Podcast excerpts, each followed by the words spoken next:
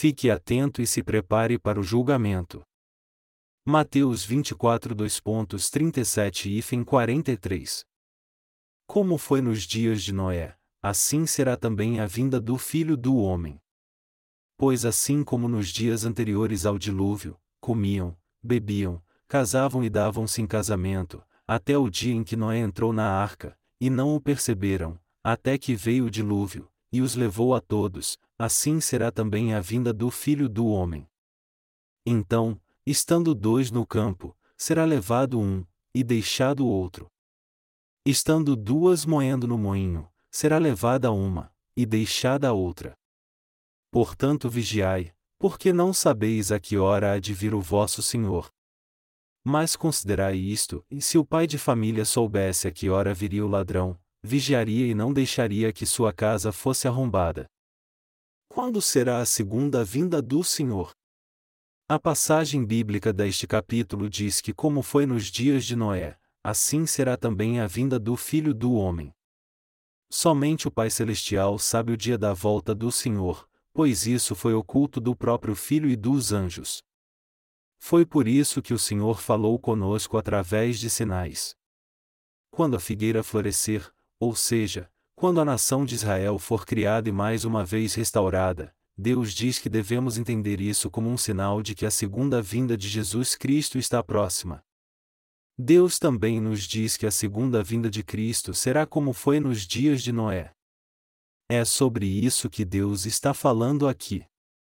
A destruição do mundo virá sobre todas as pessoas. No entanto, o Senhor não revelou aos não crentes quando será sua segunda vinda. Foi só ao seu povo que ele mostrou que sua vinda está próxima. A Bíblia toda fala sobre a salvação dos pecadores, do arrebatamento, do céu, do juízo e da vida eterna. O Senhor nos disse que sua vinda será como nos dias de Noé. Há muito tempo, nos dias de Noé, as pessoas não tinham ideia do que era o juízo de Deus, por essa razão, acabaram perecendo no dilúvio. Ele também disse que as pessoas que não entendem isso ainda serão destruídas quando ele voltar elas serão julgadas porque não entendem o dia da segunda vinda do Senhor e não aceitam a graça de Deus que as leva a receber a remissão dos seus pecados. Nós temos que entender em que condições as pessoas do Antigo Testamento, nos dias de Noé, agiam em relação ao juízo e à destruição de Deus. Gênesis 6, 5 e 7 diz: Viu o Senhor que a maldade do homem se multiplicara sobre a terra, e que toda a imaginação dos pensamentos de seu coração era má continuamente. Então arrependeu-se o Senhor de haver feito o homem sobre a terra, e isso lhe pesou no coração. Disse o Senhor: Destruirei de sobre a face da terra o homem que criei, tanto o homem como o animal, os répteis e as aves do céu, pois me arrependo de os haver feito. A Bíblia diz que os pecados das pessoas nos dias de Noé eram muitos, e já que seu pecado havia se multiplicado, isso significava que o fim estava próximo. Como é o mundo em que você e eu vivemos hoje em dia? São muitas as suas iniquidades? Ou nossa sociedade é justa e ética? O mundo em que vivemos está cheio de pecados. E até mesmo em suas leis, o mundo está cheio de pecados. É tempo do juízo de Deus vir sobre este mundo. Portanto, você e eu temos que nos apressar para escaparmos do seu juízo. Deus destruiu o mundo nos dias de Noé com a água. E todos foram condenados, exceto Noé e os oito membros da sua família. Ele até condenou todas as criaturas que tinham fôlego. As pessoas que viviam naquela época eram cativas do pecado. Os planos e os pensamentos de todos eram malignos. O Senhor já nos disse isso, e os historiadores dizem que também havia muitos homossexuais no dias de Noé, assim como em Sodoma e Gomorra, nos dias de Abraão, Gênesis 19 horas e 5 minutos. A Bíblia diz que em Sodoma e Gomorra, os homens cometiam adultério com outros homens e mulheres com outras mulheres, e por isso o Senhor os condenou com fogo e enxofre, foi por isso que o mundo sodomita teve sua origem em Sodoma. O pecado era abundante e não tinha limites nos dias de Noé. O normal é que um homem viva com uma mulher. É normal a mulher cuidar do seu marido e ele amar sua esposa. Mas os pecados nos dias de Noé eram tão abundantes que as pessoas daquela geração só buscavam o prazer carnal, e ainda pior, o hedonismo exagerado. Melhor dizendo, eles cruzaram os limites da moralidade e abusaram dos prazeres carnais que Deus nos deu buscando algo muito mais intenso. E isso é o mesmo que acontece hoje em dia. Um cardeal da Igreja Católica disse: não devemos odiar os homossexuais. Nós não temos o direito de odiá-los, defendendo-os assim. Em outra ocasião, um candidato à presidência dos Estados Unidos disse à nação durante sua campanha: Se eu for presidente, eu vou reconhecer o direito dos homossexuais. Dizem que até no meu país, a Coreia do Sul, existem muitos homossexuais. A destruição de Sodoma e Gomorra e o juízo que veio sobre as pessoas nos dias de Noé também ocorrerão no futuro, durante a segunda vinda do Senhor. Hoje em dia, o número de gays e lésbicas tem crescido muito no mundo inteiro.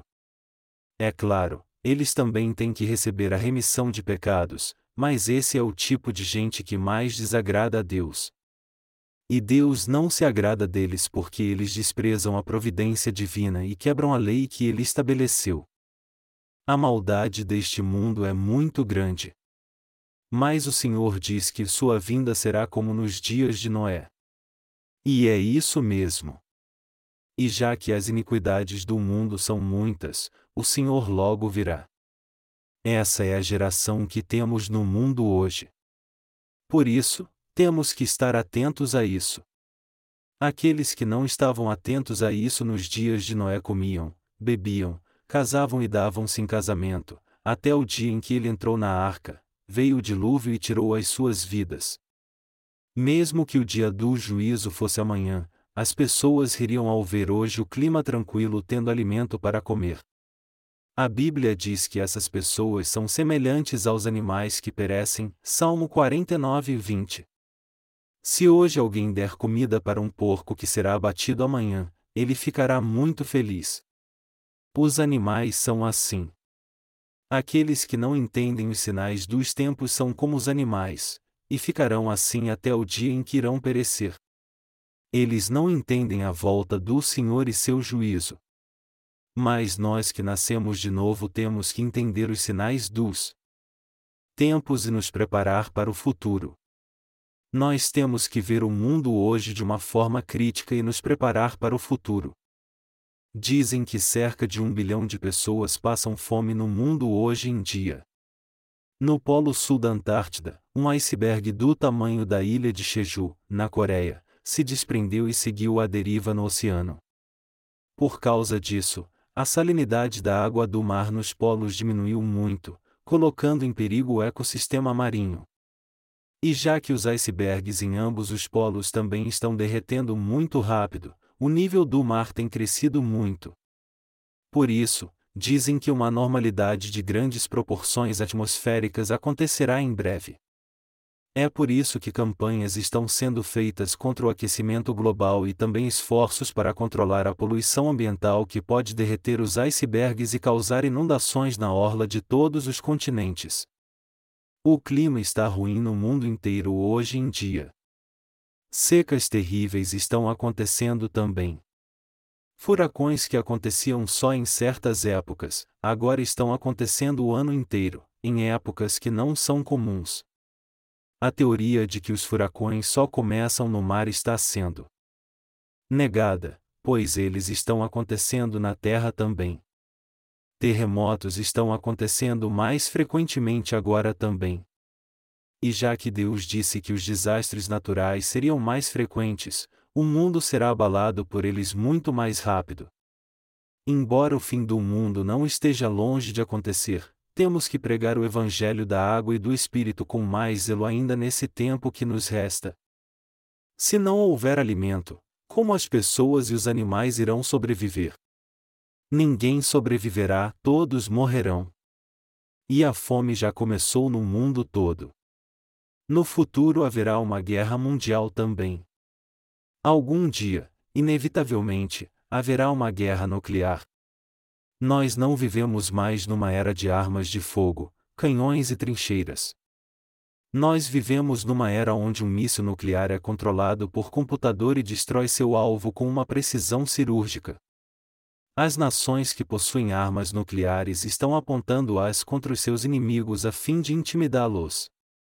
E eles estão dispostos a demonstrar seu poder de fogo ante a mínima provocação. Em conflitos anteriores, quando a tensão aumentava entre dois países e eles resolviam entrar em guerra, era fácil prever o ataque do inimigo porque a guerra passava por um processo de voto antes de ser declarada. E mesmo quando havia uma declaração formal de guerra, levava um bom tempo para que os exércitos de ambos os países se enfrentassem, porque eles se locomoviam com carros ou cavalos. No entanto, hoje em dia, a guerra já começa com ataques aéreos e de mísseis. Em 1995, o terremoto que sacudiu Kobe, no Japão, durou só 15 segundos, mas tirou a vida de mais de 6 mil pessoas. Mas se uma guerra começasse agora, talvez ela acabasse no mesmo espaço de tempo. Por isso, não podemos mais pensar que as guerras hoje em dia seriam como antes. A vitória é decidida em 10 ou 20 minutos. E também não podemos esquecer que vivemos numa era em que uma catástrofe colossal é iminente. Por isso, nós temos que pensar muito bem no tipo de fé que devemos ter em tempos assim pois assim como nos dias anteriores ao dilúvio, comiam, bebiam, casavam e davam-se em casamento, até o dia em que Noé entrou na arca, e não o perceberam, até que veio o dilúvio, e os levou a todos, assim será também a vinda do Filho do Homem. Mateus 24 2.38 e 39. Quando as pessoas nem estiverem esperando o fim, nosso Senhor voltará. Meus amados irmãos, Aqueles que não nasceram de novo podem não perceber, porém nós que nascemos de novo sabemos que haverá um período de tribulação e temos que ficar atentos a isso. Amados irmãos, não é estranho que os fenômenos do El Ninho e Laninha estejam aumentando muito? Não está correta a previsão do imenso desequilíbrio climático que está fazendo o nível do mar aumentar rapidamente? Epidemias como a gripe aviária e a vaca louca não estão sempre aparecendo? Antes nós tomávamos um remédio e a gripe durava no máximo dois ou três dias, mas agora ela dura de um a dois meses, e muitos morrem quando a gripe é mais forte. Veja como está o mundo hoje. Ele está indo em direção à unificação das superpotências. Tudo isso são sinais de que o mundo está caminhando para o seu fim. Você consegue ver que isso é uma verdade? E já que o fim se aproxima, nós temos que entender o que está havendo e viver pela fé. O Senhor disse que voltaria quando a figueira florescesse. Ele disse que voltaria quando o Anticristo estivesse diante da arca no tabernáculo em Israel. Sendo assim, você e eu temos que ter um entendimento muito claro sobre o fim dos tempos. As Escrituras dizem que aqueles que não nasceram de novo não podem entender, e que assim como muitos morreram nos dias de Noé, eles também perecerão agora numa fração de segundos. O mundo inteiro vive com medo hoje em dia. Então, estando dois no campo, será levado um, e deixado outro. Mateus 24 horas e 40 minutos. Isso será no fim dos tempos. Quando não pudermos mais pregar o Evangelho da água e do Espírito e os sete anos da tribulação começarem, no meio deste período o Senhor levará aqueles que nasceram de novo. Ele disse que quando dois estiverem trabalhando no campo, será levado um e o outro deixado. Amados irmãos, o arrebatamento será algo real. E ele irá acontecer no período de três anos e meio durante os sete anos da tribulação. Aí então é que de duas pessoas que estiverem trabalhando no campo, uma será tirada e a outra deixada. Isso acontecerá tanto com aqueles que nasceram de novo como com aqueles que estiverem vivos neste mundo. O trabalho no campo significa o trabalho secular. Em nossa vida, nós trabalhamos, compramos e vivemos pela fé. Mas está escrito que um será tirado e o outro será deixado para trás a fim de que todos vejam com seus próprios olhos o arrebatamento do qual eles só tinham ouvido falar antes.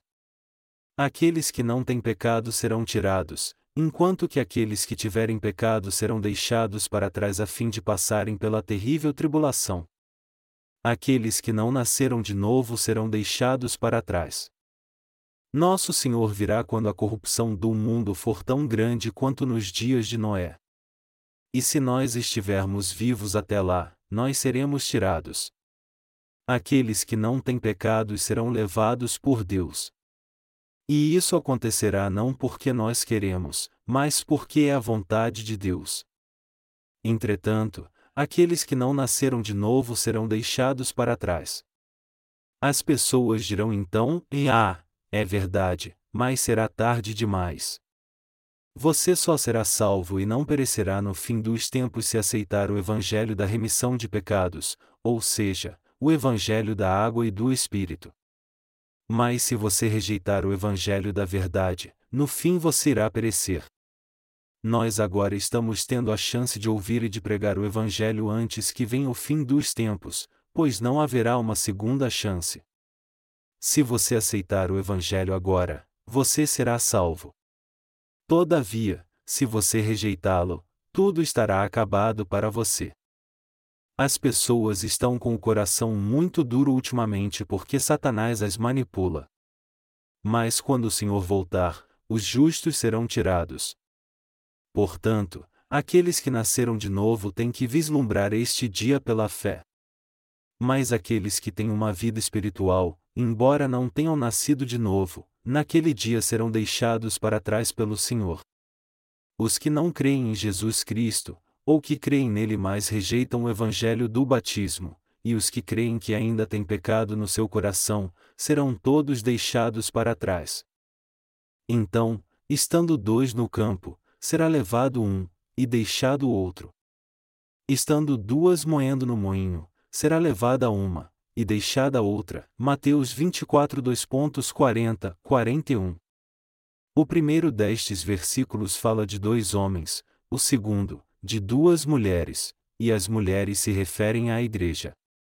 As duas creem em Jesus e servem a Deus, mas uma é tirada e outra é deixada para trás. O fato de as duas mulheres estarem moendo no moinho significa que ambas estão fazendo o mesmo trabalho. Mas que trabalho é esse? É o mesmo que servir a Deus. Aqueles que ainda não nasceram de novo servem a Deus. É claro, Deus não aceita sua adoração, mas aceita a adoração dos que nasceram de novo. Muitos cristãos se escondem em suas denominações que são aceitas pelo mundo e se sentem aliviados por fazerem parte dela. Tem gente que pensa assim: em tudo ficará bem se eu fizer parte de uma igreja tradicionalmente cristã.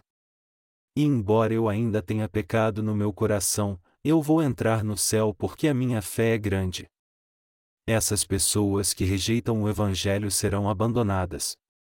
Sem dúvida alguma, os que serão levados pelo Senhor são aqueles que receberam a remissão de pecados. Somente aqueles que receberam a remissão de pecados e cujo coração está branco como a neve serão chamados pelo Senhor para as bodas no céu. Os pecadores não podem entrar no céu.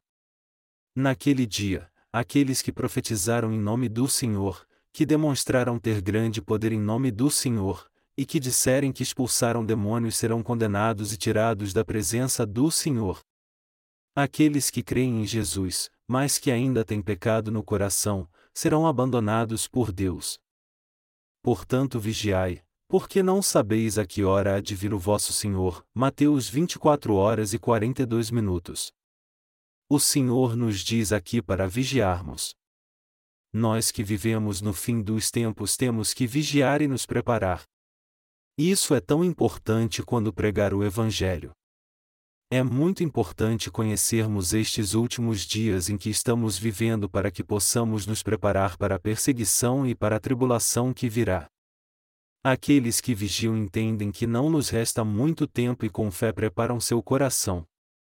Mas eles também cuidam da sua vida nessa terra. Se alguém soubesse quando o ladrão viria e ficasse vigiando, ele de antemão faria um plano para se defender. Aqueles que de fato creem que o Senhor virá não guardam tesouros nessa terra nem têm seu coração aqui. Nós temos que vigiar.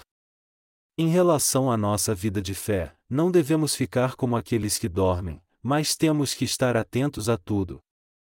Entretanto, nestes últimos dias, há mais pessoas que estão dormindo do que despertas. Há dois tipos de fé entre aqueles que nasceram de novo, mas até os últimos dias, aquele que está desperto pregará o Evangelho e estará se preparando para estes dias. Entre aqueles que nasceram de novo, há muitos que seguem o curso deste mundo. Mas o coração daqueles que estão despertos não está neste mundo, como se eles tivessem ainda milhares de anos pela frente. Para que aqueles que nasceram de novo através do Evangelho da Água e do Espírito tenham vida, eles têm que ficar atentos a estes últimos dias. Nós não devemos nos preocupar com nossa morada terrena, mas devemos nos preparar para irmos para a morada celestial. Sábio é aquele que age assim.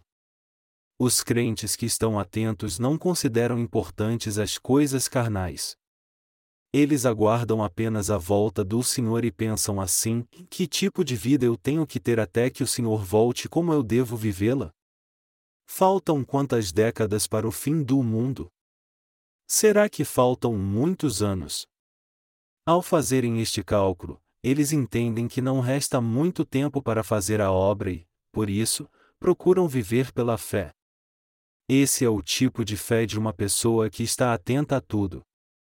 Por outro lado, aquele que segue o curso deste mundo, como se ainda fosse viver milhares de anos, está dormindo ainda, embora já tenha nascido de novo por crer no Evangelho da água e do Espírito.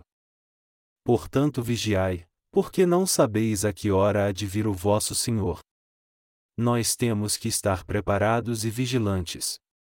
Nós temos que nos preparar desde já. Vocês entendem isso? Alguns de vocês que são solteiros talvez se casem antes da volta do Senhor, mas alguns não irão. Se o Senhor demorar a voltar, vocês poderão até se casar, mas se ele vier logo, isso não vai acontecer. Pensem nisso. Pensem bastante sobre isso. Fazer isso é algo espiritualmente sábio. Nosso coração não deve se apegar às coisas terrenas, mas, ao contrário, ele deve estar no Senhor e devemos continuar nos preparando. Mas o que devemos preparar?